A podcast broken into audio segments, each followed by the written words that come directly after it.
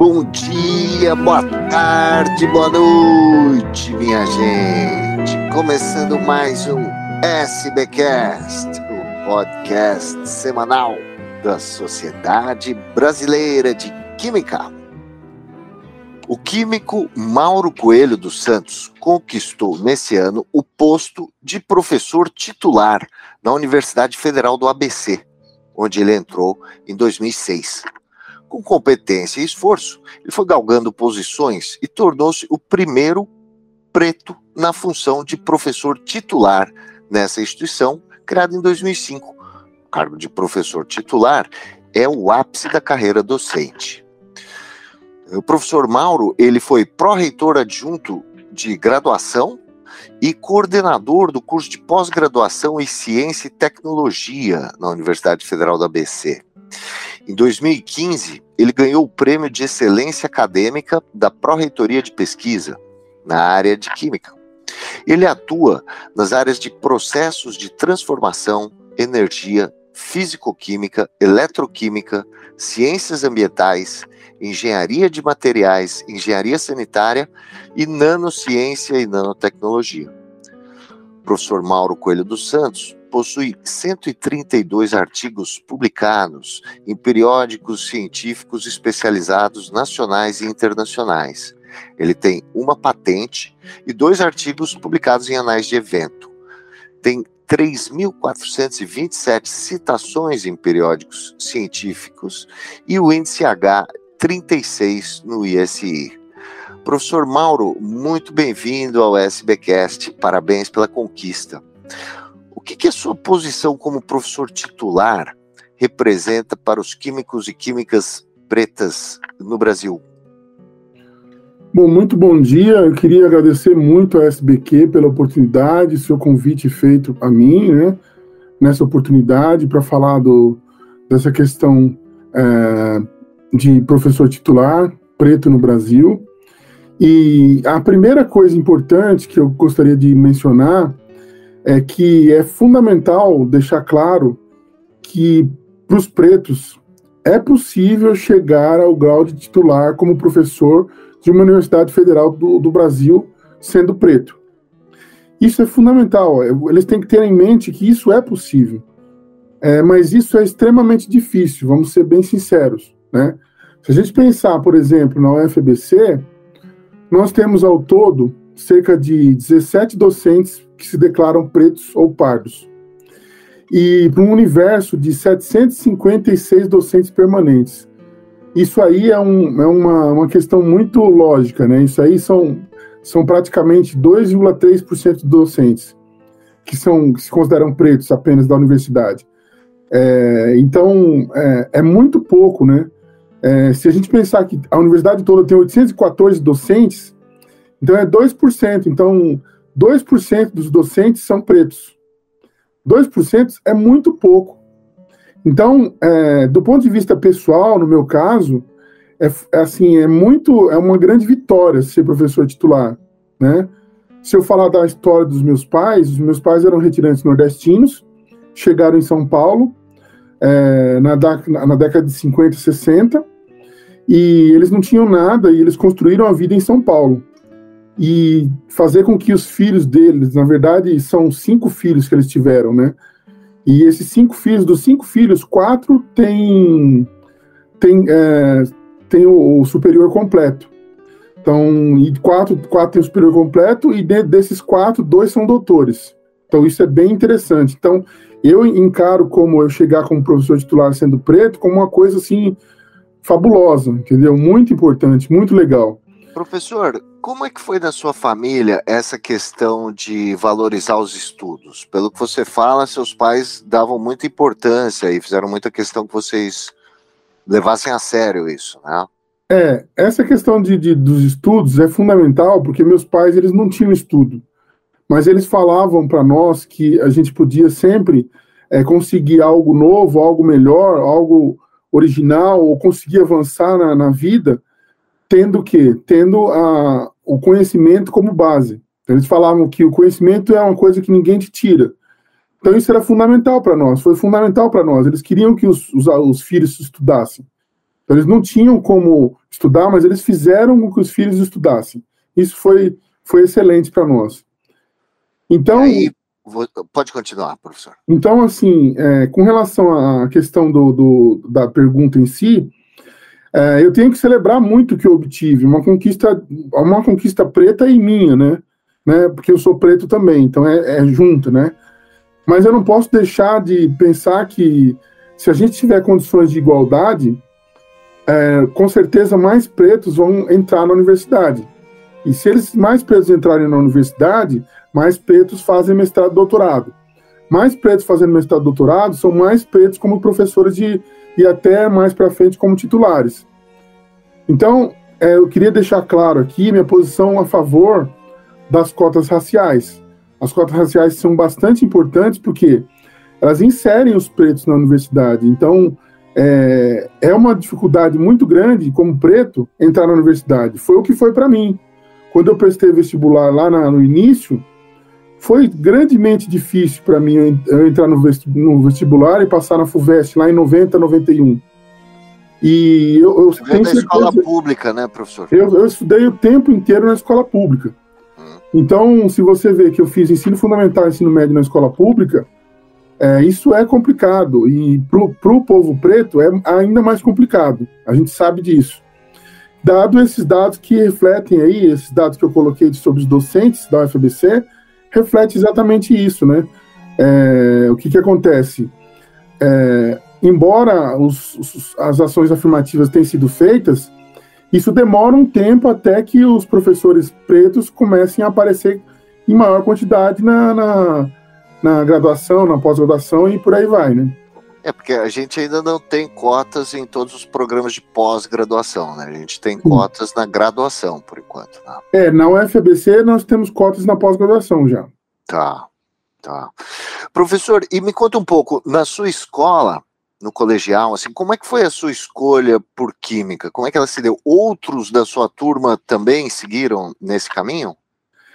É, na minha escola é interessante, eu sempre costumo falar com meus alunos, inclusive ontem eu falei na aula que eu tive com meus alunos à noite, que na oitava, na, na, eu estava na oitava série, não estava no ensino médio ainda, eu estava na oitava série, eu tive uma aula com a professora Rosilda, que eu me lembro até hoje, professora de ciências em Diadema, e ela explicava sobre o modelo atômico planetário. Veja como o ensino público ainda era, ainda era de mais qualidade, né? Hoje em dia já não, já não se faz isso.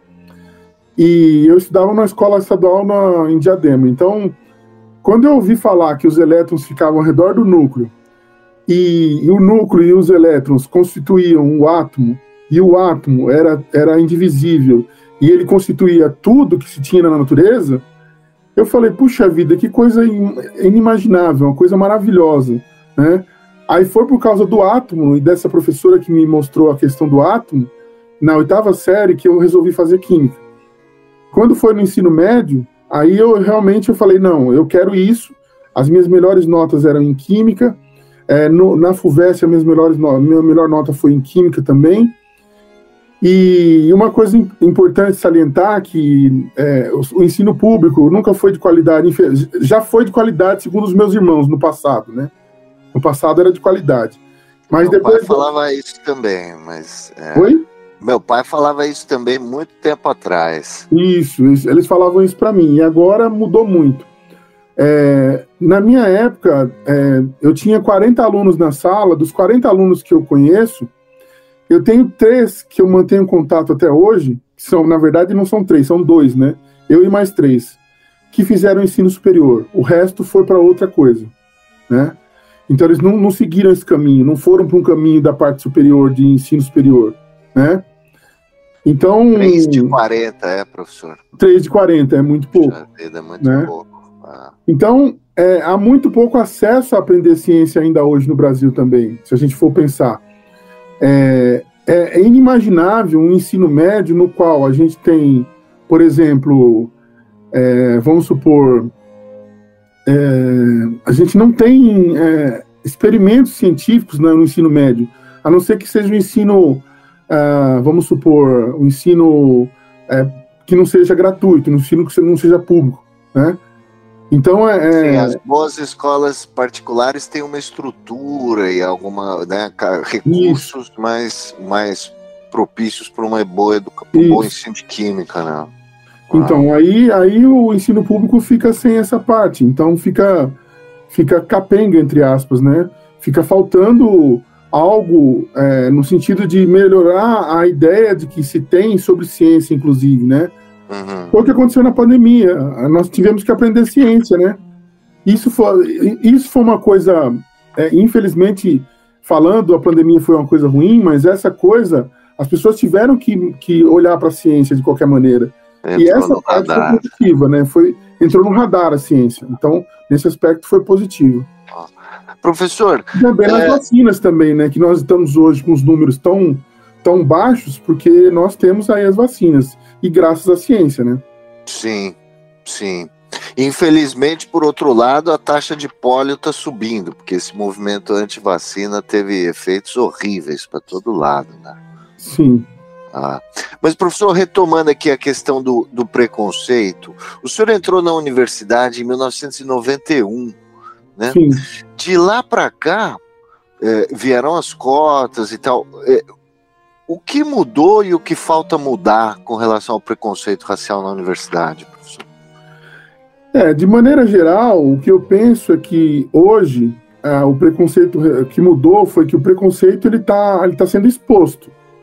Então você vai na televisão hoje, você assiste, você vê, olha, foi feito isso em tal lugar com determinada pessoa e isso não pode ser feito. A pessoa foi presa por injúria racial, por preconceito racial. Então a exposição do fato em si, ela aumentou. E isso é positivo, extremamente positivo. Porque você tem que mostrar. Se está acontecendo, você tem que mostrar, né? As leis, elas de qualquer maneira, elas estão, elas estão mais rígidas, né? Mas embora essas leis estejam rígidas, é, é ainda difícil tipificar um crime de, de, de, de, racial, né?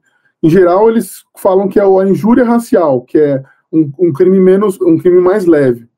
Então é, é, difícil dizer que foi feito por determinada pessoa ou grupo, né? É, que foi para o coletivo dos pretos. Então, geralmente cai o, o crime no, na injúria racial e não no crime de racismo mesmo, né? Então isso é uma coisa que talvez tivesse que, que ver direitinho, porque às vezes não é injúria racial, às vezes é racismo mesmo. Então isso é importante salientar que isso também tem que mudar. Em terceiro lugar, é, esses programas de inclusão racial, os programas de cotas na universidade, eles estão favorecendo muito a entrada de, do, do povo preto na universidade. E isso é fundamental, porque se nós conseguimos entrar na universidade, é, nós vamos ser, vamos fazer mestrado, doutorado, vamos ser professor titular lá na frente, e mais o povo preto vai ser agregado. Se você for pensar que é, 50% da nossa população é preta ou parda, isso não corresponde a, sei lá, 2% do que, do que existe numa universidade federal, né? Então, e, e em último lugar, é, o que tem acontecido muito, e você vê isso também, isso é muito legal, é a valorização da cultura preta. Então, pouco a pouco, isso vai se tornando atual e cada vez mais bonito. A gente olha, a gente vê é, produtos para os cabelos, valorizar o cabelo, né? Então eu tenho aula com, com um baixista, né? Eu tenho, faço aula de baixo, baixo, e ele é negro também. E ele tem um cabelo bem grandão, assim, sabe? E, e muito legal, porque isso é cultura negra, entendeu? Meu cabelo também é, é, é o cabelo, o cabelo preto. A cultura preta, na verdade, né? Então, isso é muito interessante, isso é muito importante. Aí isso é a parte que entre aspas, é, é, entre aspas, deveria, deveria permanecer, deveria estar, tá, foi feito, né? Mas a parte que precisa mudar é essa questão que eu falei. É, os crimes de, às vezes, de júria racial, eles podem, na verdade, ser de racismo. Então tem que se ver direitinho isso aí. Então isso é uma coisa que talvez tenha que mudar, né? É, o receio em falar dessa, desse tema também, hoje em dia, ele, ele ainda é grande, ele devia ser mais, tranquilo. Então, quer dizer, é, nós temos que falar sobre isso, nós temos que criminalizar. O que for crime tem que ser tipificado, tem que ser exposto. E dessa maneira, cada vez mais isso se torna vai, criminalizado e minimizado. Você vai diminuir, diminuir esse, essa atitude uh, preconceituosa ou racista. Então, isso precisa aumentar. Os programas de, de, de, inclusão racial que a gente falou, que eu falei das cotas nas universidades, por exemplo, de fato eles devem continuar existindo, mas isso não é motivo que é para que a gente não faça uma escola pública ser melhor. Então você, você tem que melhorar a escola pública no sentido de ela permitir que o povo pobre entre na, na, na universidade, por exemplo. E uhum. isso é, é, fundamental. E entrando o povo pobre, entra o povo preto também. Sim. Então são duas, são duas maneiras, né? Tem uhum. para, para o programa de inclusão racial, que vai fazer uma, uma pagar uma dívida, uma dívida, uma reparação histórica, né? Com o povo preto. E ao mesmo tempo, a escola pública, que também tem os pretos e tem os pobres, é importante que ela melhore também, né? E fundamentalmente, o que tem que mudar? A sociedade ela tem que ser antirracista. Então ela não basta ser, anti ser contra o preconceito. Ela tem que mostrar que ela é antirracista. O racismo não cabe mais na nossa sociedade. Então, tem que é ser combatido de todas as formas. Tem né? que ser combatido. Tem que ser combatido. Sobre esse ponto, professor, que o senhor falou da valorização da cultura negra, é, eu queria só colocar aqui um, um asterisco na nossa conversa. Recentemente teve aqui no SBcast também a professora Ana Canavarro Benite, lá da Universidade Federal de Goiás, e ela é uma química preta e a, a, o trabalho dela tem um foco na cultura e na história africana no ensino de ciências. Sim. Ela faz parte da associação, ela é presidente da Associação Brasileira dos Pesquisadores Negros e ela é uma química nossa aqui da SBQ também. Então, acho que vale a pena as pessoas também conhecerem o trabalho dela. E aí, professor Mauro, eu queria é, levar um pouco a conversa para a sua pesquisa. Certo. O senhor está envolvido em, em, projetos de colaboração internacional, em grandes projetos temáticos. Queria que o senhor contasse um pouco do seu trabalho, do seu laboratório, dos seus orientandos. Conta um pouco para nós como é que é essa parte, professor. Bom, com relação à minha pesquisa, o meu trabalho científico, eu fico muito tranquilo, né? É bem, é bem interessante falar sobre ele, é muito legal falar sobre ele, porque me dá muito prazer, né? É, no meu trabalho científico, nós montamos o Laboratório de Eletroquímica e Materiais Estruturados da, do Centro de Ciências Naturais e Humanas da UFBC, ah, como o primeiro laboratório montado da UFBC. Foi bem interessante isso. E nós já formamos aí, eu formei nesse, nesse inteirinho até o tema, até o agora na, no titular, é, 60 alunos, entre iniciação, mestrado, doutorado e pós-doutorado. Então isso muito me orgulha, né? E hoje em dia eu estou com pesquisas em duas áreas principais, as áreas de célula combustível e as áreas de degradação de poluentes orgânicos para fins de ambientais, do tratamento de resíduos químicos.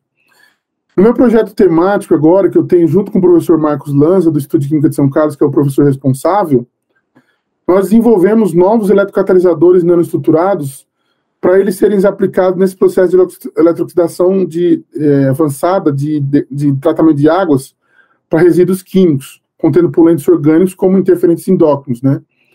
E a ideia geral é tratar essas águas para serem dispostas sem, sem poluentes à natureza.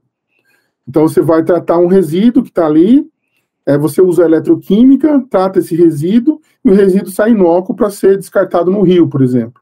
Né? Essa é uma das primeiras partes do meu, do meu trabalho. A outra parte é uma colaboração que eu tenho ah, já no exterior. É, eu tenho também um, tinha um projeto regular FAPESP até pouco tempo, e vou mandar um outro projeto regular FAPESP daqui a pouco, daqui a pouco também, sobre a área de células a combustível. Né? Então, utilizar o etanol, o glicerol, e agora eu vou trabalhar com células de, de amônia e de ureia para é, gerar energia elétrica de maneira espontânea e, e, limpa, né, por meio das células a combustível. Então, essa é uma outra parte de um projeto que tem, que está envolvido aí, tem envolvido alunos que estão na, na Alemanha, que nem essa minha aluna Tuane, ela está na Alemanha sob a supervisão do professor Sergi, do Helmholtz Institute em Erlangen, na, Instituto para Energia Renovável, e ela está estudando a estabilidade de eletrocatalisadores usando células a combustível de álcools diretas. Então, ela, ela estuda quanto tempo essas células duram, é, quais os elementos que mais são dissolvidos com o tempo, porque isso depende da estabilidade. Então, a célula funcionando é assim: você tem um ânodo e tem um cátodo. O ânodo está oxidando, por exemplo, o etanol, o cátodo está reduzindo oxigênio. Mas ao tempo que eles estão fazendo isso, eles estão submetidos a um potencial. Quando eles estão submetidos a um potencial, o que, que vai acontecer? Eles podem dissolver. E se eles dissolvem, a atividade, o, a, o desempenho da célula diminui. E é exatamente isso que ela está estudando na Alemanha. Né? Então a ideia é estudar materiais baratos. No, no, nosso caso, a gente pretende aí, a gente tem estudado já, inclusive a gente foi capa de uma revista da Chem Electrochem com um artigo sobre nióbio, uso do nióbio é, com paládio para células a combustível de glicerol direto. E o nióbio, o Brasil é o maior produtor de nióbio do, do mundo, né? E o sério, o Brasil é o segundo maior produtor. Então, a ideia é nós estudarmos esses materiais que são abundantes no Brasil e gerar energia elétrica de maneira espontânea e limpa, né? Por células a combustível. A célula a combustível, para quem não sabe, é simplesmente uma pilha, que ela funciona com combustível. Combustível entra no ânodo e oxida é, ele entra, uma outra parte entra no cátodo e reduz, que é o oxigênio. No ânodo pode ser o etanol, pode ser o hidrogênio, pode ser as, as células a combustível de hidrogênio que funcionam em carros, que hoje em dia são, estão no mercado, é, são desse tipo, e gera energia elétrica dessa maneira. Tem um eletrólito no meio, e aí a passagem de, de, de íons de um lado para o outro, e a elétron circulando para o circuito externo e a, e a formação de, a, a geração de, de corrente elétrica, né? É mais ou menos isso. Mas ainda dentro desse tema, nós temos outra parte que é, que é uma coisa bem interessante, que ao invés de a gente pegar os materiais, por exemplo, e testar, a gente consegue, nós conseguimos hoje fazer o seguinte, nós podemos de, definir superfícies e trabalhar com essas superfícies do ponto de vista teórico e dizer se essas superfícies são boas ou não para gerar peróxido de hidrogênio esse peróxido de hidrogênio gerado, ele gera radicais de hidroxila, que depois, posteriormente, eles vão degradar a matéria orgânica e é, tratar o resíduo químico dentro de uma célula eletroquímica, né? Então, a minha aluna Lana, que está com a professora Samira na Universidade de Calgary, no Canadá, ela está aplicando a teoria do funcional densidade para desenhar novas estruturas de eletrocaçadores do ponto de vista teórico e ela não precisa gastar reagentes para isso, né? Então ela fala, ó, tal estrutura é boa para produzir peróxido e para gerar radicais hidroxila, sem gastar reagente. Ela vai lá e utiliza essa, essa teoria. E ela é própria para tratar essas águas residuais, esses eletrocatalisadores que ela, tá, ela tem trabalhado. Então é mais ou menos essa, são as minhas linhas de pesquisa. Eu estou com um laboratório agora, eu estou com é, deixa eu ver aqui, para eu me lembrar claramente para você. Eu tenho dois pós-doutorandos, um PNPD e um, um FAPESP, de, de, dentro do temático, um, uma pós-doutoranda e uma outra pós-doutoranda. PNPD é figura rara, né? Cada é, PNPD mais. da CAPES, é. Ah. E tenho também é, é, três doutorandos, três doutorandos, tenho um mestrando e dois alunos de iniciação científica agora nesse momento. Fantástico, professor Mauro. E sustentabilidade na veia, né? Sim, é energia e meio ambiente. Energia e meio ambiente, muito é bom. O... E alunos espalhados aí pelas universidades do hemisfério norte, pô, bacana, professor. Sim, e importante só salientar para você, eu já tive, eu tive uma aluna de doutorado, ela fez doutorado é, BEP, né, da FAPESP em ela fez na, na Alemanha também, só que no Instituto Max Planck do Düsseldorf, é, lá no, na, nos idos de 2015. Tive uma outra aluna que fez é, doutorado também, parte dele na Espanha, na Universidade de Barcelona, é, com o professor Henrique Brilhas, né, que é especialista na, no tratamento de resíduos por processo eletroquímico de oxidação avançada. Uhum. E eu tenho uma colaboração também com a professora Irma Robles, do México.